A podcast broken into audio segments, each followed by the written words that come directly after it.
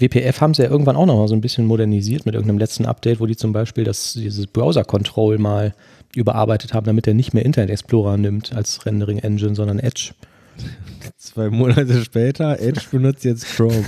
Tja. Ja. Hängt halt ein bisschen hinterher. Fangen wir an, oder was? Womit? Mit der Sendung. Ach so. Sag ja. Ja.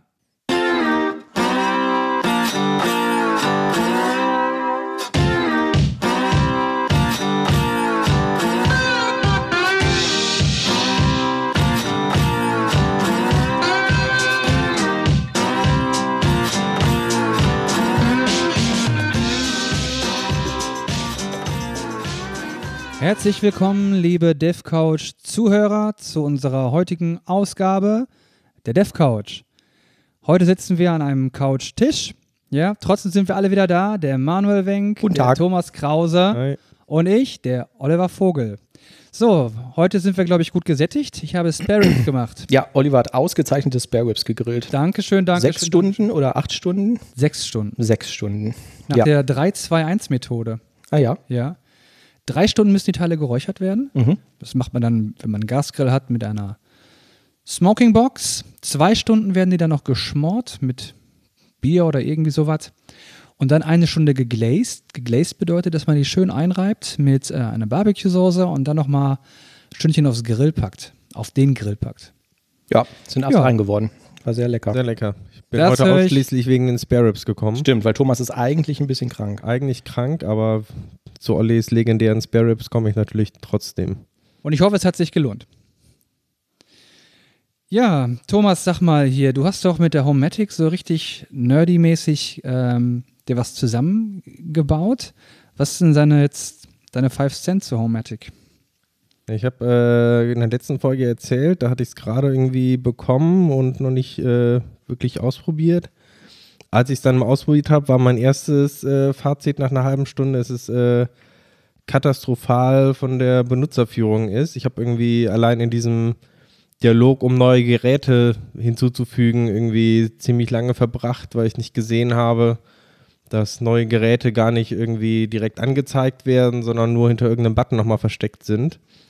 Ähm, und auch wenn man es dann geschafft hat, die Geräte anzulernen, wie es bei Homematic heißt, äh, ist man erstmal etwas erschlagen quasi von den tausenden Optionen und den ähm, Kanälen, die jedes Gerät irgendwie hat, die man miteinander verknüpfen muss. Und wenn man es aber dann erstmal verstanden hat, ist es eigentlich ganz cool. Man kann ziemlich viel machen, ist extrem flexibel und ist auch sehr gut erweiterbar. Also es ist zwar ähm, Homematic ja von, von der Firma, also nicht direkt jetzt ein Open Source Projekt, aber es basiert auf ziemlich vielen offenen Komponenten. Also diese Zentrale selber ist letztendlich nichts anderes als ein Raspberry. Ähm, es gibt eine alternative Firmware ähm, aus der Community, um es letztlich auch ähm, vor allem leicht erweitern mit irgendwelchen Paketen aus der Community, die man einfach installieren kann. Ähm, macht hab- eigentlich dann Spaß, ja. Ich habe das UI ganz kurz noch gesehen bei dir auf dem Bildschirm. Das sah wirklich ein bisschen abenteuerlich aus. Vom Design her auch so ein bisschen wie so Windows, äh, Windows Ja, Form genau. Buttons und so, ne? Irgendwie in, in der Web-Oberfläche. Man muss vielleicht mal dazu sagen, es gibt ja mittlerweile dieses Homematic IP ähm, als Zentrale. Ähm, das ist quasi ein bisschen die neuere Variante, die dann auch ähm, speziell mit der, der Cloud oder auch nur mit der Cloud dann irgendwie äh, zusammenarbeitet. Ähm, die soll wohl von der Bedienung ein bisschen einfacher sein. Das kam aber jetzt für mich nicht in Frage, weil ich das schon lokal im Netzwerk Mhm. ähm, benutzen wollte.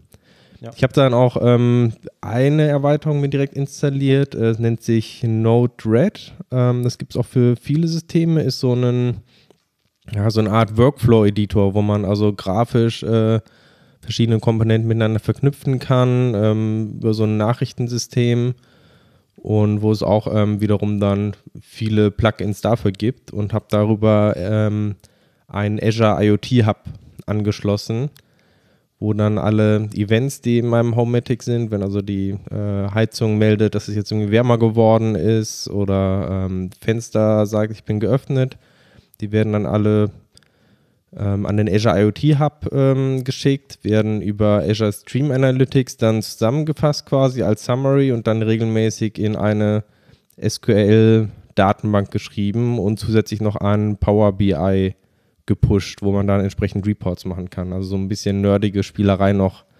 am Wochenende. Mhm. Cool. Ja, Ja. Jetzt ist es dann doch wieder in der Cloud. Ich fand das auch sehr schön, die Beschreibung, die du da äh, geschickt hast, was du da alles gebaut hast. Ich habe das jetzt nicht genau verstanden, ob du das jetzt alles nur deswegen auf Azure geschoben hast, damit du hinterher ein Power BI Dashboard hast, um das anzuzeigen, oder war das, das äh, letztendlich das Ziel oder? Ja, also auf der einen Seite sind das teilweise halt auch Sachen, mit denen ich halt beruflich zu tun habe. Von daher fand ich es halt ganz interessant, ähm, das in Azure zu machen. Habe dann natürlich auch die ähm, einige gratis Credits, die ich jeden Monat irgendwie verbraten muss. Und Mhm. ja, 100 äh, Euro irgendwie im Monat äh, zu verbraten ist gar nicht so einfach. Warum hast du denn 100 Euro? Es ist ähm, von, wie heißt es? Die Action Pack oder sowas. Ach, was? mal? Ja. Ach, ich krieg nur 50 Dollar ja. für Oder MSDN. vielleicht ist es aber auch, ich habe zwei Subscription. Komischerweise, ich hatte vor Ewigkeiten einen BizSpark Mhm. und da gab es auch, äh, ich weiß, vielleicht waren auch da die 100 Euro, aber irgendwie laufen die bei mir nicht aus. Also obwohl das BizSpark längst weg ist. Ja, witzig, hab ich habe genau das gleiche Credits. Problem. Ich hatte auch BizSpark und ich dachte auch, die hätten einen Fehler gemacht, aber ich habe zwei Accounts und kriege bei jedem 50 Dollar im Monat. Und ähm, habe das gleiche, ähm, du kannst dir ja auch so einen Account erstellen bei Visual Studio Team Services, wo du dann fünf Projekte anlegen kannst. Da habe ich auch zwei. Mit zwei äh, Domains auch und so. Das fand ich auch merkwürdig. So sicher war ich mir nie, wo das herkam. Wenn jetzt jemand von Microsoft zuhört, das ist nicht so schlimm, wir können damit gut leben. Nee, ist schon in Ordnung. Vor allen Dingen bitte ich, das jetzt nicht einfach alles zu löschen. ja. Ja. Wir machen ja auch Werbung für Microsoft, ne? Muss man ja auch mal sehen. Ja. Ich muss dazu sagen, das Power BI hat mich nicht so wirklich überzeugt. Also in einigen Sachen ist ganz cool, weil man so selber Visualisierung machen kann. Ich habe dann zum Beispiel so einen ähm, Add-on gefunden aus der Community, wo man einen Grundriss oder ja, Grafiken hochladen kann, bestimmte Bereiche in der Grafik markieren kann. Und dann kannst du quasi da so ein Overlay machen. Also ich habe dann einen Grundriss hochgeladen und zeigt dann für jedes Zimmer quasi die aktuelle Luftfeuchtigkeit und Temperatur und so an. Dafür ist es ganz cool, aber irgendwie diese Live-Aktualisierung, diese Live-Tiles, die haben irgendwie nicht richtig gut bei mir funktioniert. Also, naja. Cool. Ähm, wir haben auch ähm, Feedback bekommen, wie so oft. ähm, unter anderem hat der Daniel uns geschrieben, das ist schon eine Weile her, aber in der letzten Folge sind wir nicht ähm, dazu gekommen. Ähm, und zwar hat er gesagt, wir haben mal über das Imposters Handbook ähm, gesprochen. Das hat er sich als Sommerlektüre 2018 gekauft und am Strand verschlungen. Er ist also anscheinend auch ein Nerd. Ähm, kann es sehr empfehlen und ähm, sagte, ähm, da ist noch irgendwas in der Pipeline von Rob Connery, äh, zweite Staffel des Buches mit Scott Hanselman. Wäre sehr gespannt, wie das Werk ausfällt. Zum Thema Hochstapler und Fachkräftemangel hat er den Dunning-Kruger-Effekt ähm, vorgeschlagen und er findet, dass man das verhäuft antrifft. Und da habe ich gedacht, das ist eigentlich ganz interessant, da kann man eine eigene Rubrik rausmachen, weil ähm, da findet man hunderte Sachen äh, zum Überbegriff kognitive Verzerrung. Und habe mir gedacht, wir haben jetzt, äh, wir können mal über die kognitive Verzerrung der Woche sprechen. Kognitive Verzerrung ist ähm, ja so quasi der Sammelbegriff für, ähm, Wikipedia sagt, fehlerhafte Neigungen beim Wahrnehmen, Erinnern, Denken und Urteilen. Und ähm, es gibt einen ganz tollen äh, Wikipedia-Link, den habe ich jetzt gerade nicht hier, aber den werde ich in die Shownotes packen, äh, wo es ähm, eine Liste gibt von hunderten bekannten kognitiven Verzerrungen beim Menschen. Und ähm, dieser Dunning-Kruger-Effekt ist also einer davon. Und das ist, nennt, ist die systematische fehlerhafte Neigung relativ inkompetenter Menschen, das eigene Wissen und Können zu überschätzen und die Kompetenz anderer zu unterschätzen. Ähm, Dunning und Also, Kruger. ist das nicht ja. quasi genau das Gegenteil dann von diesem Imposter-Syndrom? Ja, kommt mir, kommt Okay, mir nämlich ja. auch so vor, genau. Deswegen wollte ich da auch mal drüber gesprochen haben.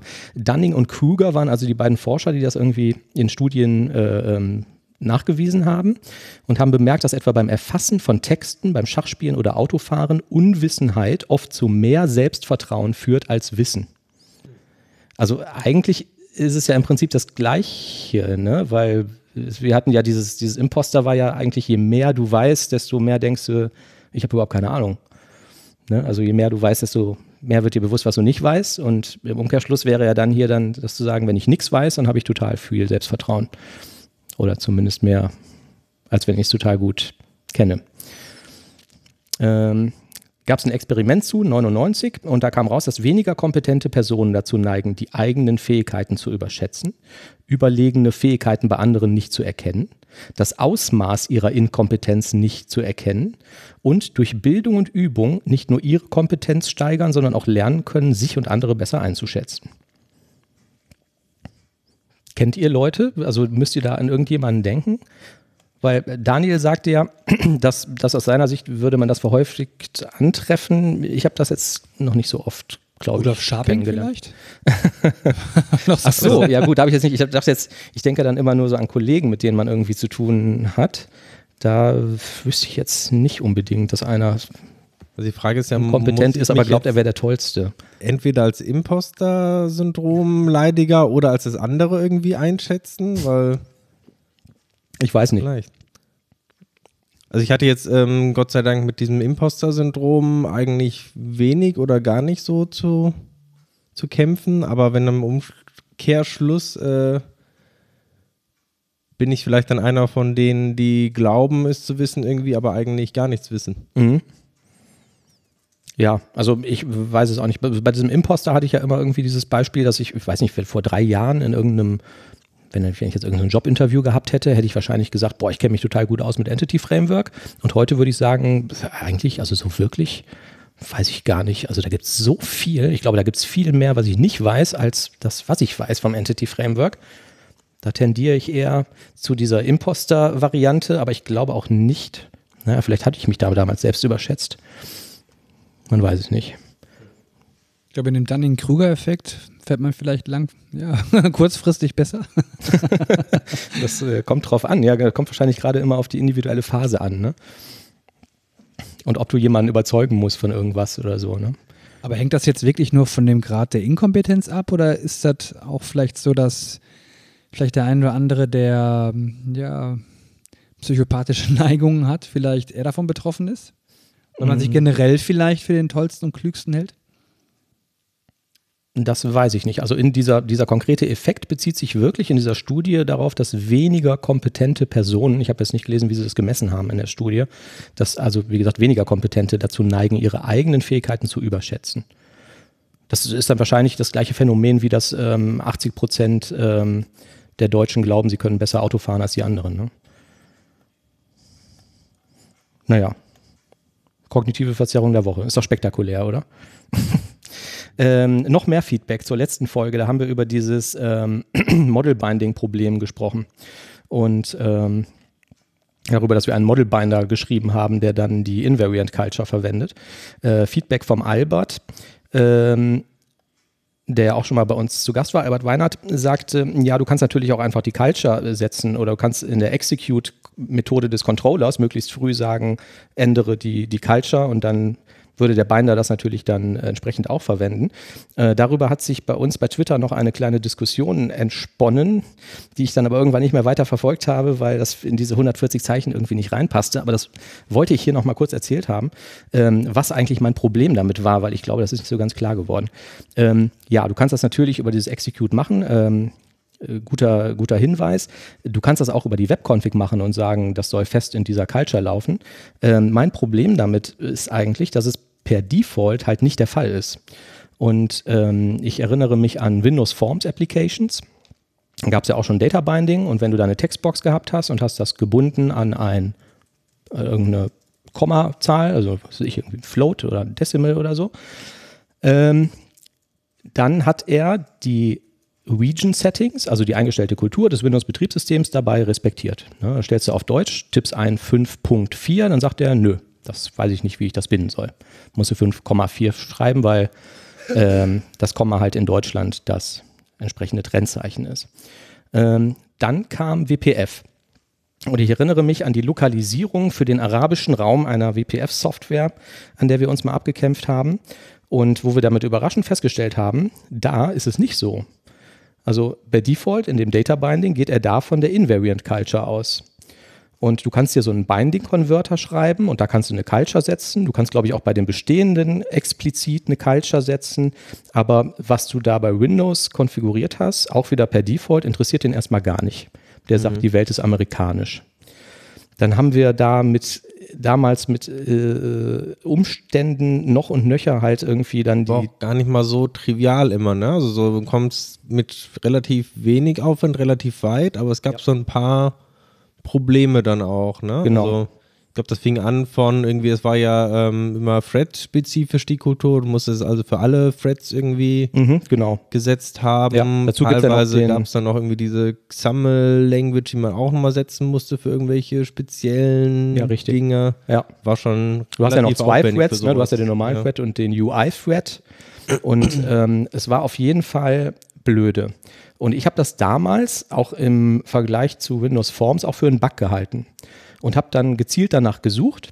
Und ähm, oh Wunder, bei Microsoft Connect, diesem tollen Bug-Tracking-Portal von Microsoft, gab es auch einen Bug, der total hochgevotet war mit tausenden Stimmen. Also wo User quasi gesagt haben, ja, wir empfinden das auch als Bug, bitte korrigiert das mal. Ne? Also Anforderung war halt, er soll in der WPF-Anwendung die Regional Settings verwenden. Dieses Ticket war ungefähr zwei Jahre lang auf. Ich habe es leider nicht mehr gefunden in der Recherche und wurde dann vom Microsoft WPF-Team geschlossen mit dem Hinweis, naja, wenn wir das jetzt machen würden, dann würde sich ja die Software auf jedem Rechner anders verhalten. Wie sollen wir denn dann vernünftig unsere Bindings testen und so? Äh, was sollen wir denn dann? Dann kommen ja andere Ergebnisse raus, wenn du die Settings änderst und das ist ja total kompliziert und das machen wir nicht. Außerdem kannst du ja so einen Custom Converter schreiben und kannst es den, den sich dann verhalten lassen, wie du möchtest. Ne? Das war so dieses Ergebnis, dass es halt irgendwie dann äh, ansonsten halt irgendwie noch eine externe Abhängigkeit ins System hätte ne? oder eine Settings-Abhängigkeit, die vielleicht nicht, nicht offensichtlich ist. Ähm, damit haben die das geschlossen. So, und wenn wir das jetzt irgendwie bei, bei MVC ähm, 5 zumindest uns anschauen, ist es ja so, dort respektieren die ja die Settings, im Default zumindest, ne, von dem Server. Und das finde ich ein bisschen fragwürdig, dass die das per Default so machen, ähm, weil sie ja quasi damit die Semantik der Schnittstelle verändern. Also wenn der Admin hingeht und stellt die Region Settings auf Arabisch, funktioniert die Software auf einmal anders als vorher. Wenn ich es nicht explizit festgelegt habe. Ja, ja, vor allem vom Server quasi, ne? Also gerade da ist ja, wo du, ja. Also bei einem Webserver würdest du ja eher erwarten, dass es eh vom, vom Client, wenn überhaupt, übernommen wird. Und dein Server läuft sowieso in der Regel auf Englisch. Also welcher Admin installiert den Windows-Server auf Deutsch? Ja, Aber- wir kennen welche. Und da ist ja das Problem aufgetreten, weil wir mit dem englischen Server getestet haben. Und da ist halt meine Kritik bei der Sache, ne, dass das per Default einfach so ist.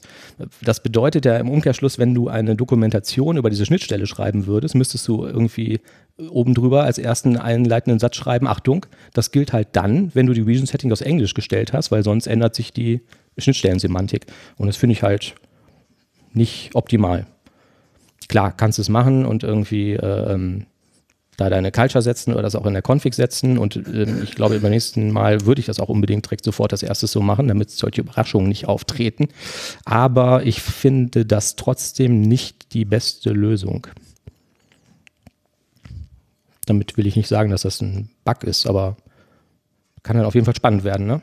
wenn du die Settings änderst. Ähm, genau. Ansonsten haben wir jetzt hier gerade die erste Folge mit neuem Aufnahmegerät. Das hier ist nämlich ein neues Laptop. Sieht genauso aus wie das alte. Tatsächlich. Ist das nicht ein Knüller? Ich habe mir ein Dell XPS 13 wieder erworben. Das alte war jetzt schon irgendwie fünf, sechs Jahre alt und das, das hier hat jetzt mehr Kerne und so. Und eine USB-C-Schnittstelle, da stehe ich mittlerweile auch total drauf, weil mein Monitor hat sowas auch. Dann kann ich jetzt mit einem Käbelchen ähm, das Ding aufladen, ähm, den USB-Hub benutzen, weil der Monitor hat einen USB-Hub eingebaut und die Videosignale übertragen. Also ein kleines Kabel für alles. Funktioniert sogar, was mich auch total überrascht hat. Hat auf Anhieb geklappt. War ich ganz happy mit. Ja, wenn wir jetzt viel besser klingen, dann ist das Gerät schuld. Wenn wir schlechter klingen, ist der Oliver schuld. Was? Ja. Haben wir noch Themen? Sieht schick aus. Ja. Hm. Hier, ich fand das ganz interessant, was unser Arbeitskollege uns letztens äh, zur Verfügung gestellt hat oder gezeigt hat. Mhm. Nämlich, wenn du eine deutsche Fehlermeldung hast, die du ähm, zur Laufzeit irgendwie bekommst oder so, dass du dann gar nicht weißt, wie du danach googeln sollst. Ne? Weil, wenn du nach einer deutschen Fehlermeldung suchst aus dem .NET Framework, findest du eigentlich fast nichts. Ja. Und dann gibt es diesen Dienst nochmal mit HTTP. dem einen Nullverweis? Ist das irgendwie? Oder? Ja, wir hatten irgendeine komplizierte Fehlermeldung. Die Ursache war äh, das gleiche, was wir gerade geschildert haben, glaube ich, weil Admins die Server auf Deutsch installiert haben und aus irgendeinem Grund dann plötzlich äh, Messages auf Deutsch waren. Es gab ja früher, ich weiß gar nicht, ob es das heute noch gibt, ich habe das nicht mehr verfolgt, auch noch deutsche Sprachversionen von .NET Framework, die dann auch die Exceptions und Messages lokalisiert haben und so, ne? Also ich weiß nicht genau, ob das jetzt nur an den Region-Settings lag oder ob die da noch irgendwas Besonderes installiert haben. Auf jeden Fall hatten wir nur noch deutsche Exceptions. Ja, das war wirklich nicht sehr schön. Ne? Und du wirst dann natürlich nicht schlau daraus. Du kannst dich auf Stack Overflow gucken, wenn du halt eine Fehlermeldung halt äh, präsent hast. Und dann sind wir doch auf die Seite unlocalized.com gekommen, wo du eine, ja, eine Fehlermeldung in einer anderen Sprache angeben kannst, gibst den ein und dann kommt die Original, also englische Fehlermeldung bei raus, wo du eine Möglichkeit hast zu googeln danach. Unlocalized.com, das fand ich ziemlich praktisch. Ja. Also nicht nur für .NET Framework, sondern quasi für alles, oder? Ähm, Wie funktioniert das? Also ähm, ich glaube, es ist spezifisch für Windows und .NET und Microsoft SQL Server. Ähm, die haben quasi eine Datenbank dahinter, wo die das eins zu eins übersetzen. Äh, die haben ein Add-on für den Firefox und für den Chrome, wo du quasi das irgendwie reinpasten kannst und der sucht dir dann die Übersetzung raus. Aber halt nicht nur starr durch eine Übersetzungsmaschine eins zu eins übersetzt, sondern wirklich die richtige, originale Fehlermeldung finden die quasi, ne, über die jeweiligen Ressourcen dazu. Eigentlich fand ich das ganz, ganz smart. Ähm, da gibt es auch noch einen Link auf der Seite, ähm, wo äh, nochmal zusammengefasst wird, das, wo ich gerade so ein bisschen geschwommen bin, ist, warum ist diese Meldung überhaupt nicht in Englisch? Und auch Source Code-Schnipsel, ähm, mit denen du die Meldung dann doch wieder auf Englisch lokalisieren kannst. Ähm, ja, das hängt wohl von der UI-Culture ab in vielen Fällen. Und ähm, die haben hier so einen Vorschlag, wie man das dann nochmal lokalisieren kann. Cool, oder? Ja. Ja, das war mega. ja, und wir haben schon zweimal äh, benutzen können in der Folge mit äh, Meldungen, die auch von diesem Server kamen. Nicht benutzen können haben Kunde die Microsoft Cloud im äh, Ende Januar. Was ist passiert, Manuel? Ja, äh, ich frage erstmal den intensivsten Nutzer, den Thomas, ob er irgendwas davon gemerkt hat. Nee, ich habe es auch nur irgendwo gelesen, aber ich war scheinbar nicht betroffen. Mhm. Ähm, ja, was passiert ist, war erstmal, also die Konsequenz, 29. Januar, Ausfall der Microsoft Cloud, in dessen Folge verschiedene Azure-Dienste nicht mehr erreichbar waren. Ähm, am 30. Januar dann Westen der USA, Auswirkungen auch in Europa spürbar. Und am 1. Februar war das Azure Active Directory nicht mehr, ähm, nicht mehr verfügbar. Und Microsoft hat das jetzt analysiert und hat irgendwie gesagt, ja, die haben Patch eingespielt und ähm, das äh, war wohl nicht mit so viel Liebe gemacht. Und ähm, ja, ähm, dann gab es aber auch noch die Ursache, dass ein global operierender externer DNS-Provider ein Software-Update auf seinen Servern für die DNS-Auflösung durchführte. Ähm, und damit ist dann auch noch irgendwie Netzwerkverkehr zusammengebrochen. DNS-Dienste wurden von Microsoft nach dem Auftreten der Störung an einen alternativen DNS-Anbieter umgeleitet, was das Problem entschärfte. Ähm, ja, und die mussten aber von Hand dann auch noch irgendwie ein paar Sachen patchen. Also kurz zusammengefasst, das Ding hat halt nicht so schön funktioniert an den Tagen. Ich finde es ganz interessant, dass die schon teilweise relativ detailliert dann berichten, was genau schiefgelaufen ist, ne? Und auch dann, ja, ja. gut, das ist jetzt nicht immer so ausführlich, auch welche Maßnahmen sie treffen wollen, damit das in Zukunft nicht mehr passiert, ne? Mhm. Ja. Ähm, was sie aber auch sagten, das fand ich auch ganz interessant, wenn du an dem 31. Januar versucht hast, äh, über deinen Microsoft Defender die äh, Virensignaturen zu aktualisieren, hat das nicht funktioniert. Der Microsoft Store hat in Teilen nicht funktioniert und Windows Update hat in Teilen nicht funktioniert. Und das geht auch auf diesen DNS-Ausfall zurück. Und ähm, der Name des äh, Dienstleisters, der da sein DNS gepatcht hat, ähm, wurde nicht genannt, ist aber auf diversen Webseiten nachzulesen. Ich möchte ihn jetzt nicht nennen, oder soll ich das? Kannst du auch sagen. Ja, ich kenne ihn eh nicht. Comcast. Hoffentlich verklagt er uns erst nicht. Aber es steht hier so. Heise hat es geschrieben. Wir können das ja noch rauspiepen. Richtig. Umständen. Piepcast. Vielleicht sowas. Kennt ihr, äh, wo wir bei der Cloud sind, Google Firestore? Ne, ich kenne nur diesen Fire Stick, aber der ist von Amazon.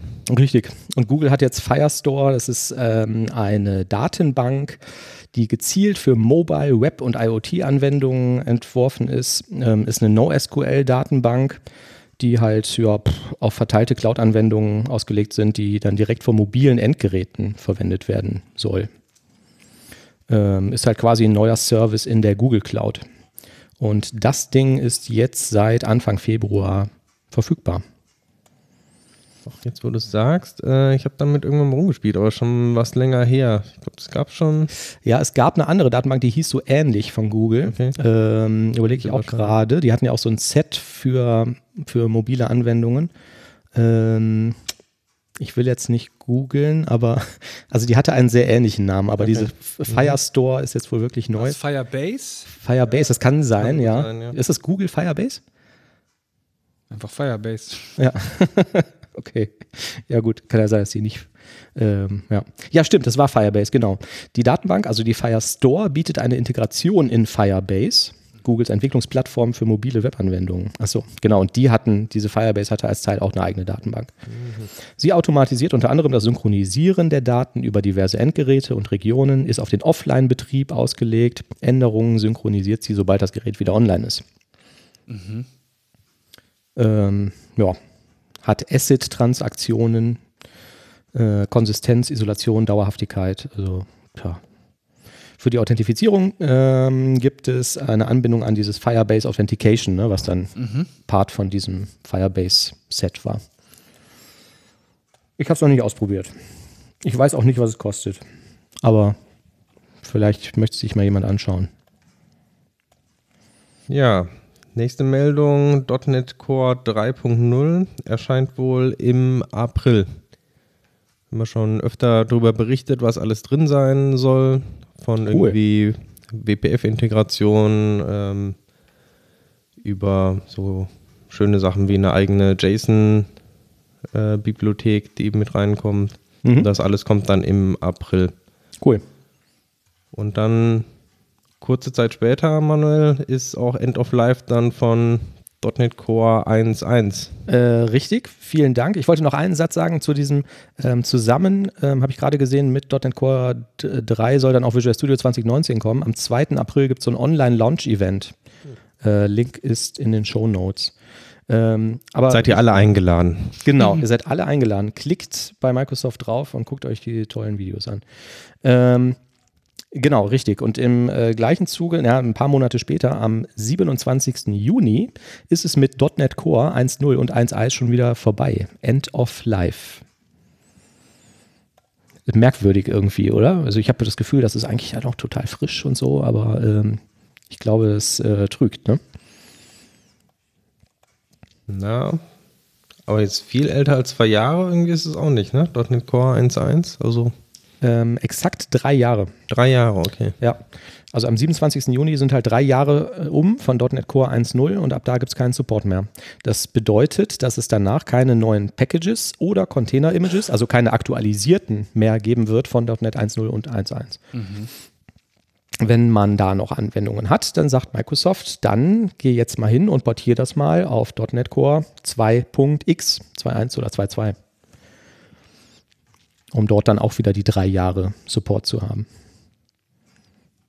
Irgendwie erstaunlich, oder? Dass das so. Da geht rubbel die Katze heutzutage. Ja, richtig. Wie sieht es eigentlich aus mit .NET Framework? Das ähm, hatte ich jetzt auch nicht nachrecherchiert. Ähm, Gibt es da auch irgendwann mal ein End of Life von 4.6 oder so? Ist doch gerade erst 4.7 rausgekommen. Naja, ist ja auch gerade erst .NET Core 2.0 rausgekommen in meiner Erinnerung. Wenn man so alt wird wie ich, dann ähm, verfliegt die Zeit einfach so. Unfassbar. Aber wenn wir dann 3.0 haben, brauchen wir den ganzen alten Scheiß ja nicht mehr. Genau, was soll das? Ja. Sucht einer von euch einen neuen Job? Wieso hast du da ein interessantes Stellenangebot vielleicht oder so? Wir hatten ja mal diese Rubrik mit Stellenangeboten, die wir dann besprochen und bewertet haben. Ähm, ich habe jetzt per Zufall eins gefunden bei, ich weiß nicht, beim letzten Mal haben wir die Firmen immer nicht gesagt. Ne? Ähm, es wird gesucht ein Full-Stack-Entwickler. Du hast nur gesagt, wenn die gut waren. In Klammern, äh, die, äh, Geschlechterwunsch MWD. Also auch, wie spricht, Ja, man, vorbildlich. wie spricht man Leute mit diversem Geschlecht eigentlich an, haben wir letztens für ein E-Mail-Template überlegt. Eine Lösung war gewesen, einfach zu sagen Hallo. Die Anrede wegzulassen, genau, ja. Guten Tag. Und wie ist dann der Vorname? ich weiß es nicht. ähm, okay, wir wollten eigentlich über, den, über das Stellenangebot ähm, sprechen. Es geht um einen Logistikkonzern und äh, dieser hat agile Teams, die für die Konzeptionierung, Programmierung und Verwaltung eigenentwickelter Software verantwortlich sind. Durch zweiwöchige Release-Zyklen, termininterne Administration in Klammern DevOps und der Verinnerlichung des agilen Manifests schaffen wir zügig und Qualität hochwertigen Nutzen für interne Kunden. Ja, ja, okay, hier fällt noch keiner vom Tisch und sagt sich, boah, das ist ja voll super. Ähm, Sie bieten, ich überspringe mal den Punkt mit Ihrer Aufgaben, ist relativ uninteressant. Ähm, Sie bieten, fand ich ganz interessant, abgeschlossenes Studium, Ausbildung im IT-Bereich oder vergleichbare Fähigkeiten, idealerweise Erfahrung in der Entwicklung von Webanwendungen und Services mit HTML5, JavaScript, TypeScript, CSS, Less, SAS, mit C-Sharp, ASP.NET, Web API in .NET Framework oder .NET Core. Idealerweise haben Sie bereits Projekte mit mehreren der folgenden Tools, Frameworks und Technologien umgesetzt. TSQL, Entity Framework Core, SSIS, SSAS, Hangfire, N-Service Bus, Appspose, Aurelia, Angular, Windows Services, SharePoint, TFS, ISS, äh, IIS, Verzeihung, Docker, Git, PowerShell. Sehr gute Deutsch- und Englischkenntnisse, eine hohe Motivation, um herausfordernde und abwechslungsreiche Aufgaben erfolgreich umzusetzen. Wir bieten spannende und abwechslungsreiche Aufgaben in verschiedenen Themenfeldern, angenehmes Arbeiten in lockerer Atmosphäre mit engagierten und aufgeschlossenen Kollegen, regelmäßige Teambesprechungen zum Einbringen von Verbesserungsvorschlägen. Das ist ja schon mal was. Das ist ja phänomenal, dass man da auch mal mit dem Team sprechen kann. Aufgabengerechte Fort- und Weiterbildungsmaßnahmen sowohl intern als auch extern, transparentes, offenes und strukturiertes Entwicklungsmodell. Aha. Gut ausgestattete Arbeitsplätze mit moderner Hard- und Software in klimatisierten Büros. Kantine und Cafeteria am Standort. Und jetzt kommt's, das fand ich ganz interessant. Idealerweise enthält Ihre Bewerbung eine Übersicht der zuletzt durchgeführten Projekte, Codebeispiele und Ihre Profile von populären Entwicklungsplattformen GitHub, Stack Overflow.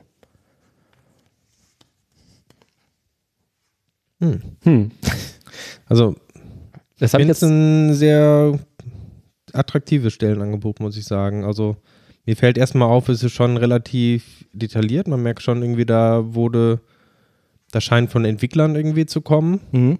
was da gefragt wird in der Technologie. Nicht so ähm, einfach nur irgendwie Personalabteilung sucht jetzt mal nach einem .NET-Entwickler. Ja. Von Bieten, okay, also klar, wäre vielleicht noch irgendwie äh, interessant zu wissen, ob es auch ein gutes Gehalt oder so gibt, aber ich sag mal grundsätzlich finde ich das schon, Wahrscheinlich schon sinnvolle Sachen. Das sind auch Sachen, die mich tatsächlich interessieren irgendwie, ne? Ähm, Ja.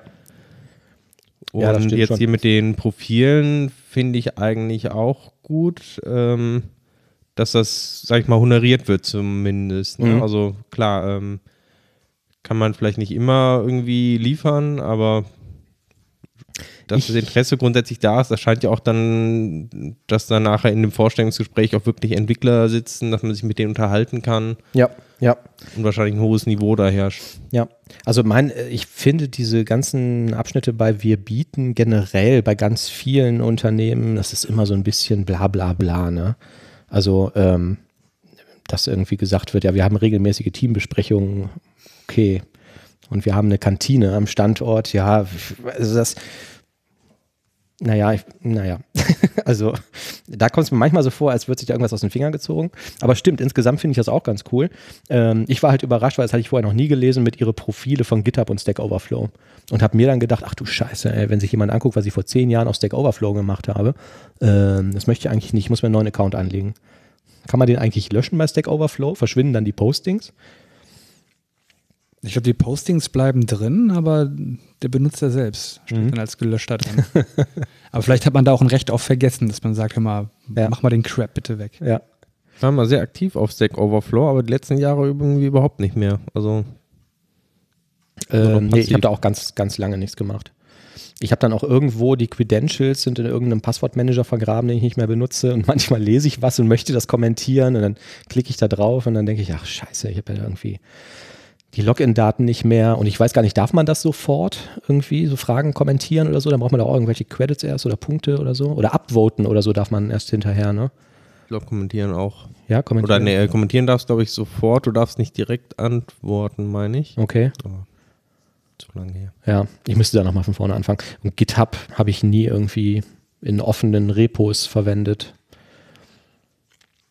Ich habe neulich aber zufällig gesehen, dass eine Freundin da, ähm, die auch Entwicklerin ist, da sehr aktiv ist und auch viele Pull-Requests und so eingestellt hat. Macht sich natürlich ganz gut, ne? Mhm. Naja. Ja, wenn ihr einen Job sucht, weiß nicht, soll man den Firmennamen sagen?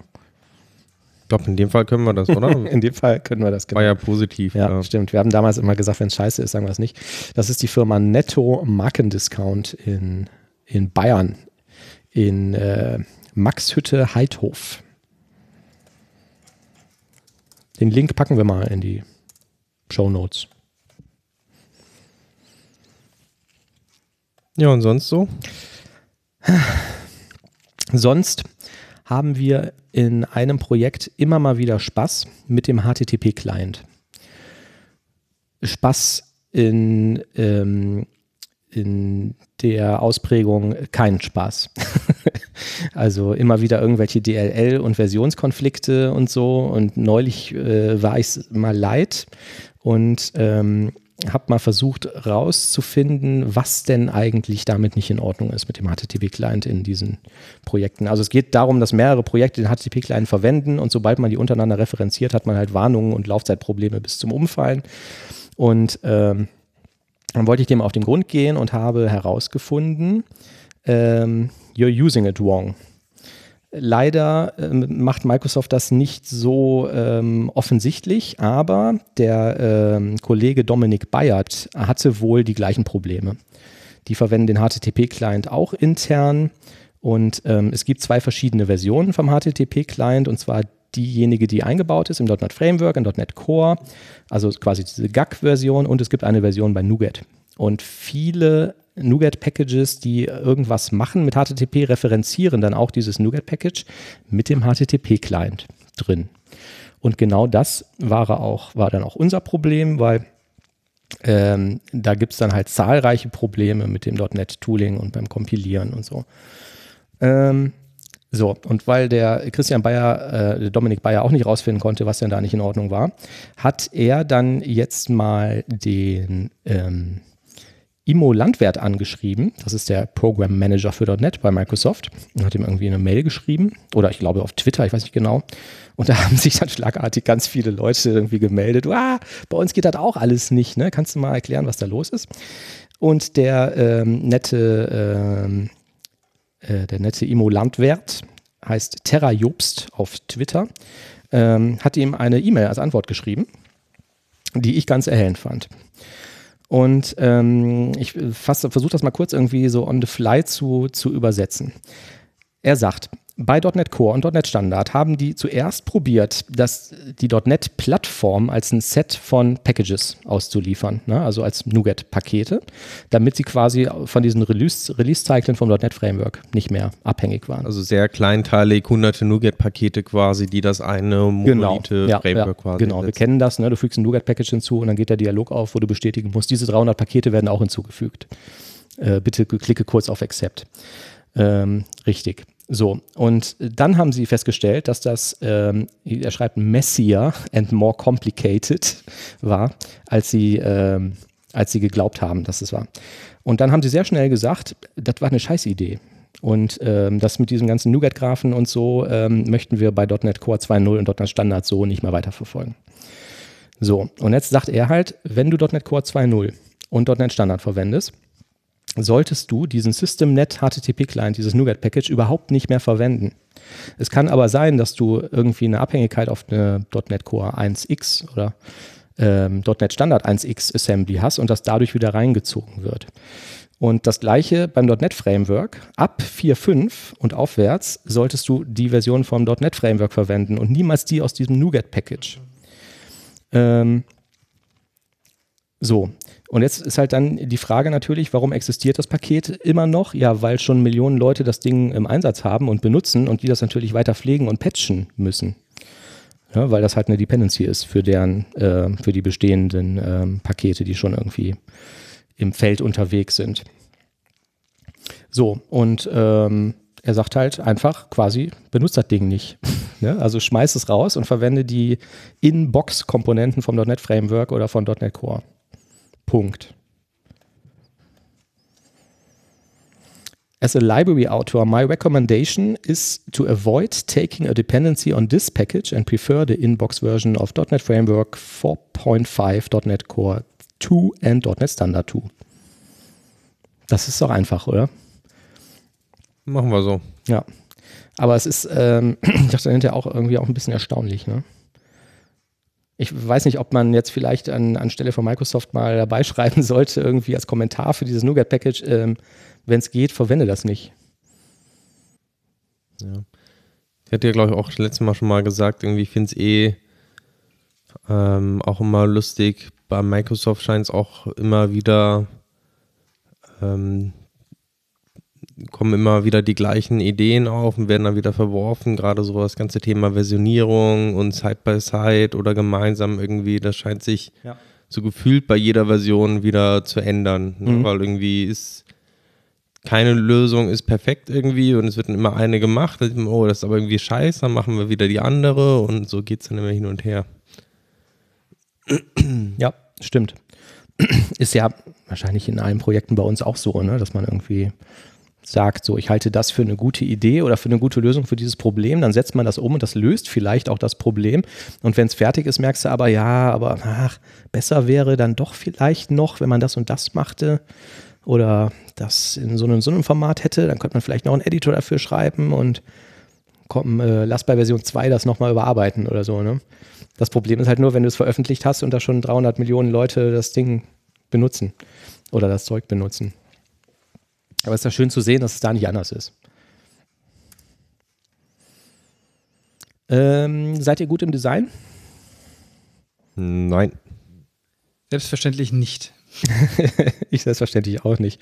Trotzdem habe ich eine schöne Seite gefunden, die heißt sanfrancis.co. Und ähm, das ist eine Sammlung für Design im Allgemeinen und ja, ich glaube, das ist noch nicht mal noch nicht mal großartig Webdesign, sondern ja, irgendwie Design im Allgemeinen. Ähm, im Prinzip im Wesentlichen eine Linkliste mit verschiedenen Oberkategorien. Also du kannst zum Beispiel sagen, ich brauche Stockfotos. Und dann ähm, kriegst du halt sehr viele Links mit sehr, sehr guten Seiten, wo du zum Beispiel kostenlose Stockfotos bekommst, die du auch verwenden darfst. Ähm, die haben so Obergruppen wie Prototyping ne, wo du eine ganze Reihe von, ähm, von Tools hast, um halt deine, deine Mockups oder Prototypes irgendwie mit ähm, zusammenzuklicken. Im Prinzip eine sehr, sehr große Linksammlung zu allen möglichen Sachen, Typografie, User Research, Presentation, Collaboration, Inspiration, da sind auch einfach nur Seiten bei, die schöne Vorlagen haben und so. Wo kriege ich gute Icons her und, und, und. Und das fand ich eine sehr, sehr schöne Sammlung, da kann man sich vielleicht mal durchklicken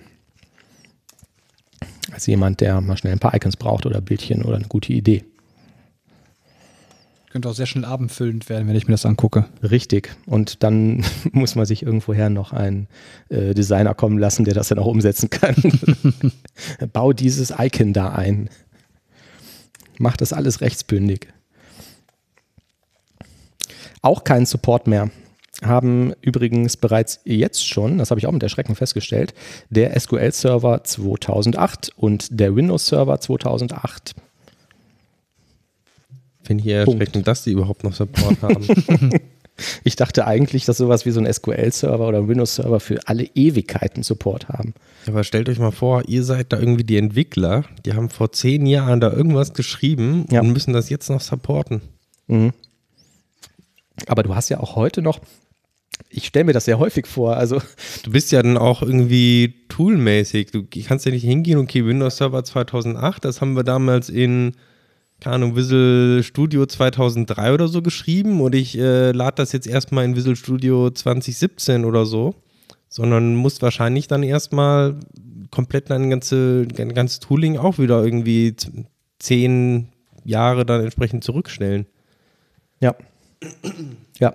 Also ich, ich, ich frage mich das sehr häufig. Ich frage mich auch, ob diese Entwickler da irgendwie unglücklich sind oder irgendwo in so einem Keller eingesperrt oder so oder was die so den ganzen Tag machen. Weil es ist ja auch so, dass du so einen Long-Term-Support bei Microsoft kaufen kannst. Ne? Ähm, ich erinnere mich an einen früheren Job, den ich mal hatte, wo es eine Telefonanlagensoftware gab, die nur auf Windows NT 4 lief. Und dann ist das halt aus dem Support gelaufen und dann hat diese Firma für unfassbar viel Geld halt bei Microsoft äh, diesen Long-Term-Support für Windows NT 4 gekauft, um das Ding weiter betreiben zu können. Und das heißt ja zumindest, dass da noch die ganzen Sicherheitslücken und so gepatcht werden, ne? irgendwie die kritischen und man dann noch über diesen Weg dann noch Updates bekommt. Das bedeutet, dass da irgendwelche Leute immer noch dran arbeiten müssen, um Gottes Willen. Und Windows NT 4 ist echt alt. Na gut, da kriegt man wahrscheinlich mittlerweile auch keinen Support mehr für, aber ähm, überrascht bin ich halt immer, dass sowas wie SQL Server 2008 dann doch schon zehn Jahre alt ist. Habt ihr den benutzt? War mein Lieblings-SQL-Server. Ja? Warum? Meiner tatsächlich auch. Ja, das heißt Lieblings, aber ich glaube tatsächlich den, den ich am meisten, am längsten irgendwie genutzt habe. Keine Mhm. Ahnung, das war so ein Ding, das hat die einfach sehr lange gehalten. Ja. Also ich glaube, es gab auch einfach bei den nachfolgenden SQL-Versionen einfach zu wenig Interessantes, so dass die Kunden irgendwie updaten wollten und dann sind Mhm. halt viele bei 2008er geblieben. Und da war ja auch schon echt ähm, alles Mögliche drin, ne? mit Reporting Services und Integration Services und so. Also ich weiß 2000, ähm, es gab ja den SQL Server 2000, dann gab es den 2005, was ja ein Riesensprung war mit dieser, mit dieser neuen, ähm, wie heißt die IDE, das Management Studio, was dann in .NET geschrieben war und so. Ne? Das war ja richtig cool. Und dieses ganze neue Tooling wie Reporting Services und so, das war ja da alles zum ersten Mal dabei. Äh, fand ich damals ein super tolles Produkt. Da habe ich auch noch sehr viel mit Reporting Services gemacht und so. Und ähm, ja, 2008 fand ich auch super. Beziehungsweise gab es ja noch 2008 R2, ne? Ich glaube, das haben wir am meisten genutzt. Ja, ja. Ähm, ja, ich habe jetzt leider den Link nicht mehr hier, wo ich das gelesen habe, dass sie keinen Support mehr haben. Aber ich glaube, aber da müsstet ihr vielleicht selber nochmal nachsuchen, wenn es euch interessiert, ähm, dass auch die R2-Versionen keinen Support mehr haben. 100 pro sicher bin ich mir da nicht. Falls man so ein Ding noch irgendwo im Keller laufen hat. Ähm, letztes Thema, damit der Thomas ins Bett kann. Ich habe im Keller so einen Server laufen. Und zwar habe ich so einen kleinen Cube-Server da stehen von HP, so einen, so einen Mini-Server. Ich habe mal überlegt, irgendwie vor Jahren entweder so ein NAS zu kaufen und ähm, habe dann aber gesehen, dass es von HP wirkliche Server gibt mit Server-Hardware, also doppelte Netzteile, doppelte ähm, Netzwerkkarte und so und ähm, so ein Li- Lio-Interface, ähm, wo du das halt remote auch noch rauf und runter fahren kannst, die Kiste und so. Und habe mir den gekauft, habe dann ähm, Windows Server 2012, glaube ich, drauf installiert und äh, habe dann RAID eingerichtet, zwei Platten reingesteckt und das Ding läuft. Und ich benutze es eigentlich größtenteils so als, ähm, als Dateiablage, ne? so als Backup-System. Alles, was irgendwie sicher sein muss, ähm, wird da auf diese Kiste geschoben. Und immer wenn ich in den Keller gehe und laufe auf dem Weg zur Kühltruhe an diesem Server vorbei, habe ich gesehen, dass da so eine komische LED ganz hektisch blinkt.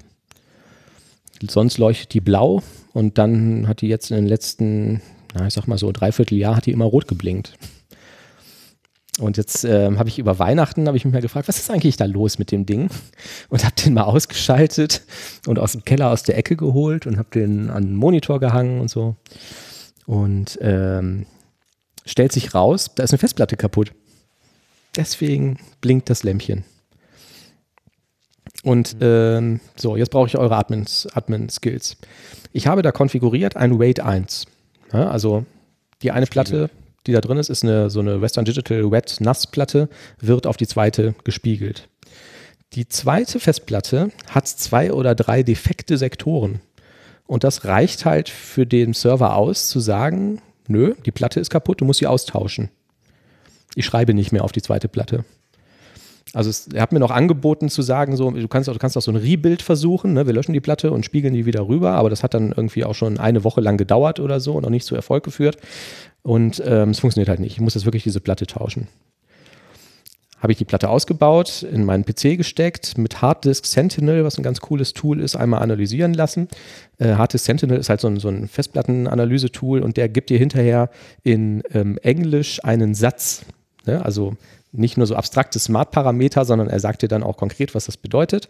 Und der sagt halt, ja, pass auf, da sind drei defekte Sektoren auf der Platte, aber die Platte ist vollkommen in Ordnung und du kannst sie problemlos weiterverwenden und die hat wahrscheinlich noch eine Laufzeit von 100.000 Stunden oder so. Habt ihr schon mal so ein Wait 1 gehabt? Habt ihr das gleiche Problem schon mal gehabt? Habt ihr NAS irgendwo rumstehen? Ich habe ähm, immer lange Zeit ein RAID 5 betrieben. Die war Mhm. ein bisschen risikofreudiger als du. Ja.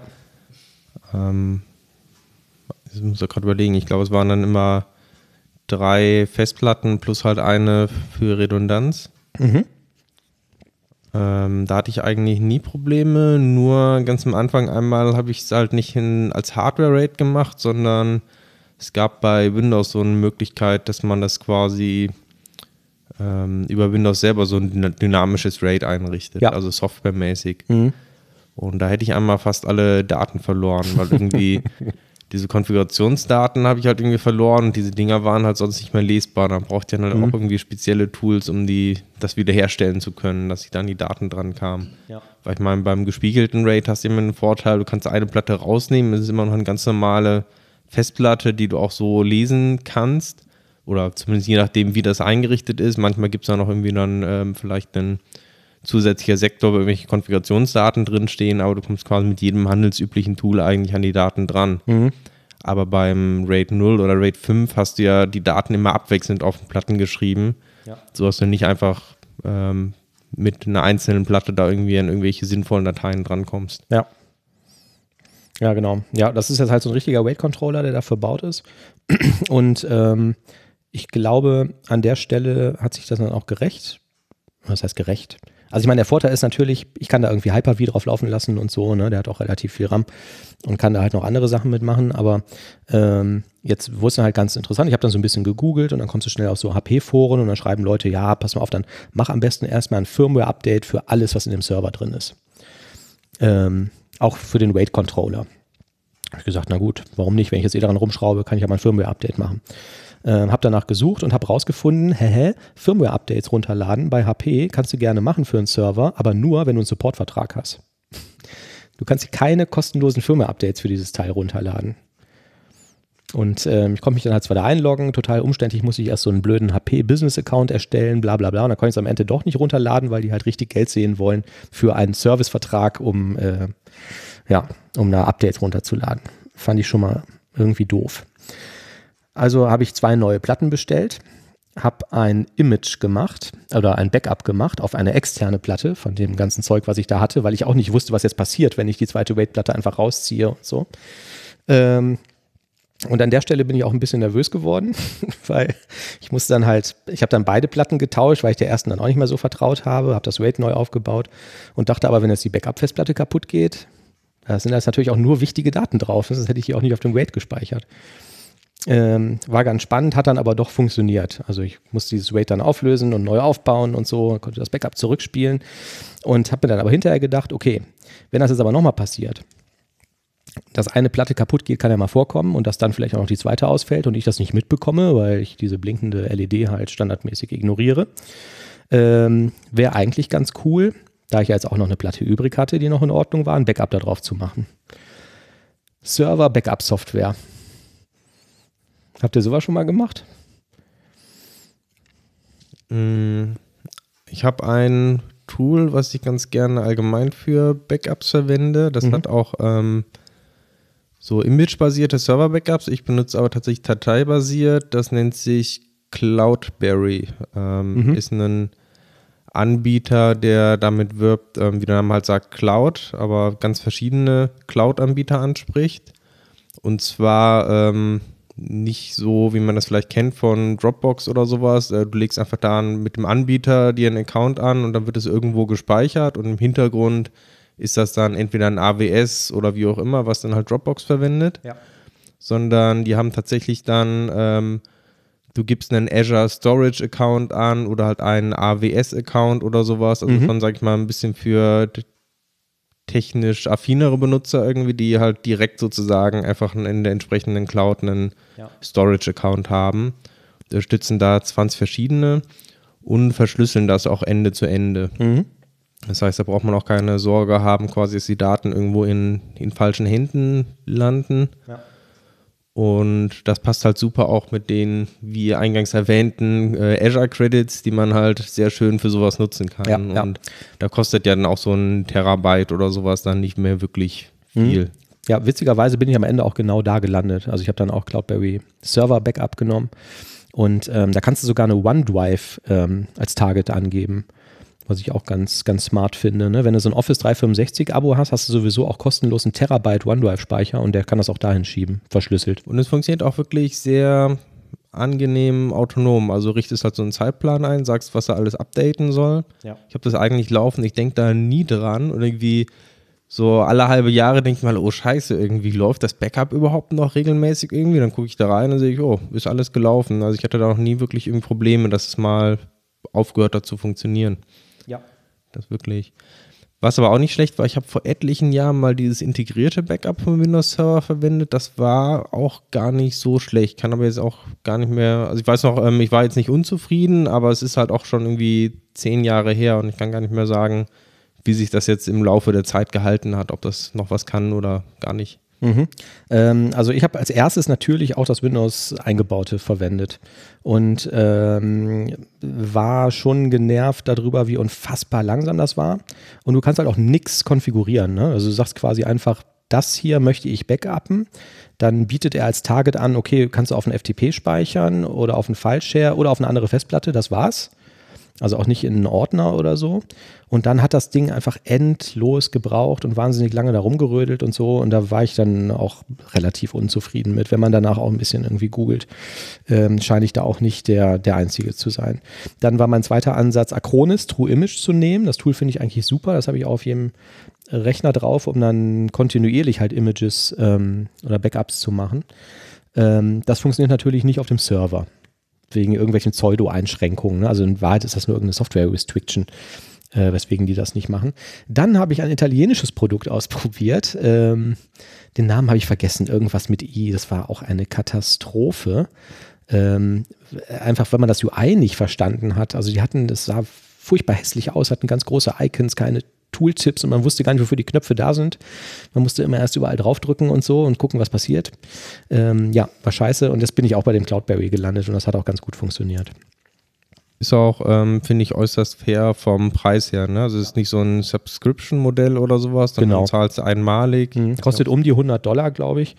Ähm, ich habe jetzt noch die Weil Trial. das, glaube ich, sogar die teurere Variante schon ist für Server oder sowas. Ne? Ja, Wenn man genau. das für einen persönlichen Gebrauch, für einen Ja, Desktop-PC, Mhm. ich meine, es wäre nur so 30 Euro oder so gewesen, Ja. aber ja. Was bei dem. Server-Backup äh, ganz smart war, ich weiß nicht, ob das bei dem zu Hause auch geht. Du kannst sagen, mach mir ein Backup in Form von zum Beispiel einem Image in diesen Ordner und wenn das Backup fertig ist, dann lädst es zu OneDrive oder auf einen Azure Store oder sonst irgendwo hin. Ne? Ähm, ja, fand ich auch ganz nett. Also da bin ich jetzt hoffentlich auch äh, ähm, davor gefeit. Dann habe ich aber noch was Spannendes gemacht. An diesem Server ist so ein Powerline-Adapter, weil ich im Keller keine, kein WLAN und kein Netzwerkkabel habe. Funktioniert eigentlich ganz gut. Und auf diesen Powerline-Adapter habe ich jetzt so ein Strommessgerät gesteckt und habe gesehen, dass der Server relativ viel Strom verbraucht, obwohl der meistens nur im Leerlauf dahin dümpelt. Ähm, jetzt habe ich mich gefragt, ich brauche das Ding nachts nicht und tagsüber zu so regulären Arbeitszeiten auch nur sehr, sehr selten. Ob ich den wohl irgendwie automatisch aus- und einschalten kann. Ausschalten wahrscheinlich eher das kleinere Problem, ne? über so einen, ähm, keine Ahnung, Scheduler-Job oder so, wenn man irgendwie einen Shutdown macht, aber wie kriege ich das Ding dann wieder an? Lass mich raten, jetzt hast du dir eine Homematic-Zentrale geholt. Ja, ich, ich, äh, um ehrlich zu sein, habe ich noch keine wirkliche Lösung dafür. Ich habe halt Admin-Kollegen gefragt, die sagten, ja, der hat auch so ein integriertes, äh, wie, wie heißen die Dinger? Lights-Out-Interface, ne? LIO. Also separates Netzwerkkabel über wirklich völlig getrennten Anschluss und äh, darüber kannst du dich immer auf den Rechner connecten, auch wenn der aus ist und kannst ihn ein- und ausschalten. Und auch andere irgendwie BIOS-Config-Settings ändern und so ein Zeugs, ne? als wärst du halt quasi davor. Ähm, ja, Problem, mein Powerline-Adapter hat halt nur einen Anschluss da dran. Und ich müsste jetzt die Powerline-Adapter tauschen oder einen Switch dazwischen hängen oder so, um quasi da ein zweites Netzwerkkabel dran zu haben und das dann in dieser Buchse auch noch ansprechen zu können. Was mit Wake on LAN, würde das gehen? Ähm, ja, da ist das Problem, oder zumindest glaube ich das, vielleicht wissen die Zuhörer das. Also der Windows Server kann ja standardmäßig, den kannst du nicht in Ruhezustand versetzen. Ne? Microsoft sagt halt, so ein Server ist entweder an oder aus. Ne? Warum soll der im Ruhezustand sein? Und du kannst da nicht sagen, geh auf Standby oder so. Oder ähm, gehe, wenn äh, acht Stunden nichts passiert. Aber in Wake Mode. LAN geht ja auch, wenn er komplett aus ist quasi. Ich also auch das muss sagen. dann nur im natürlich auch entsprechend konfigurieren. Oft ist noch ein extra BIOS-Setting Ja.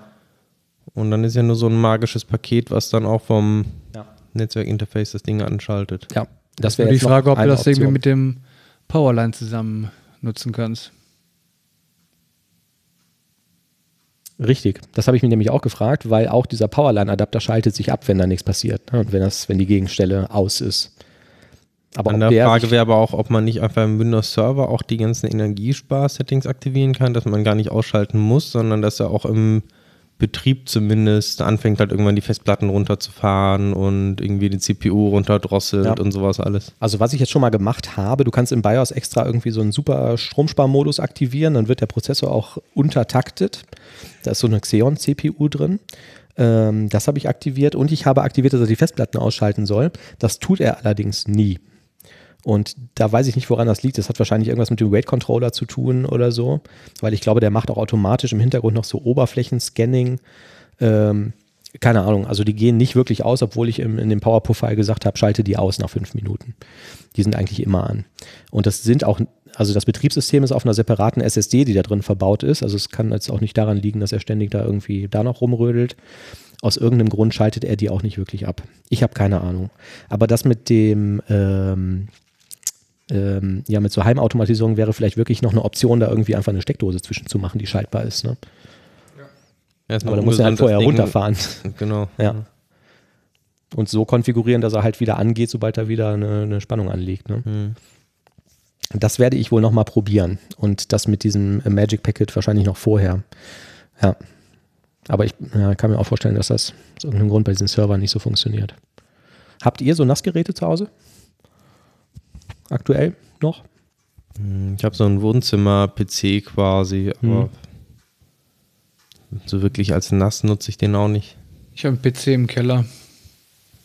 Habe, glaube ich, eine 4 Terabyte Platte eingebaut. Und der macht dann halt wundersame Dinge. Im Keller habe ich auch tatsächlich noch so einen 19 Zoll äh, Server quasi Ach. stehen, der da Ja. als Leiche quasi, weil ich ihn nicht mehr brauche. Da ist auch noch ein teurer RAID-Controller drin. Ähm, die kann man auch relativ günstig kaufen. Ne? 19 Zoll RAID? Das 19 war Zoll. Schweine teuer damals. Ja, gebraucht, meine ich. Okay. Mhm. Also ich war, hast du den neu gekauft? Ja. Ja. Ähm, ja, neu sind die wahrscheinlich relativ teuer, aber es gibt so, so Firmen, die halt äh, so Leasing-Server irgendwie zurückkaufen und die dann im Tausender-Pack da irgendwie versemmeln.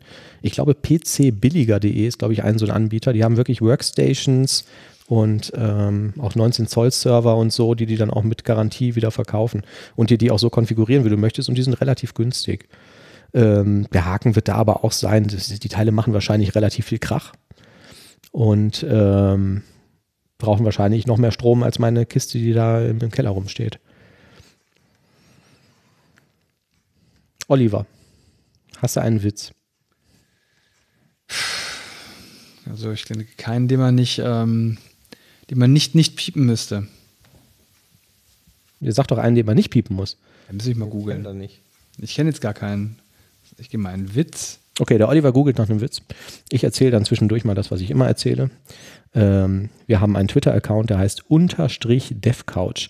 Der echte DevCouch-Account gehört irgend, irgendwelchen skandinavischen Menschen, die ich schon mehrfach versucht habe zu erreichen. Kriege ich aber nicht und ähm, ich weiß auch nicht, wie ich in Besitz dieses Accounts kommen könnte. Also unterstrich DevCouch. Wir haben eine Webseite, die heißt devcouch.de. Da findet man die Folgen und so Links für euren Podcast-Player. Das ist ziemlich cool. Wenn ihr einen Podcast-Player auf dem Telefon habt, geht ihr im Browser mit eurem Telefon auf devcouch.de, auf Podcast. Da gibt es einen Abonnieren-Button. Und der äh, macht dann quasi auswählbar für euren installierten äh, ähm, Podcast-Player äh, eine Subscription zu erzeugen und die neuesten Folgen immer direkt automatisch aufs Telefon gepusht zu bekommen. Oder ihr könnt uns jetzt auch bei Spotify hören was ich ähm, relativ doof finde, denn bei Spotify hat man die tollen Show Notes nicht, die man auf der Webseite hat oder im Podcast-Player. Ähm, ja, ähm, ich weiß auch nicht genau. Ich habe es einfach mal ausprobiert, uns da einzutragen und ich weiß nicht, ob uns jemand wirklich über Spotify hört. Und äh, wir äh, freuen uns, wenn ihr uns bei iTunes fünf Sterne gibt, weil das führt dazu, dass wir in so einem Ranking nach oben wandern und dass wir dann immer mehr Zuhörer bekommen. Was ist mit dem Witz, Oliver? Ich weiß nicht, ne? Ja, man könnte über Wie nennt man ein trauriges Kondom? Ein Weingummi. Ganz gut.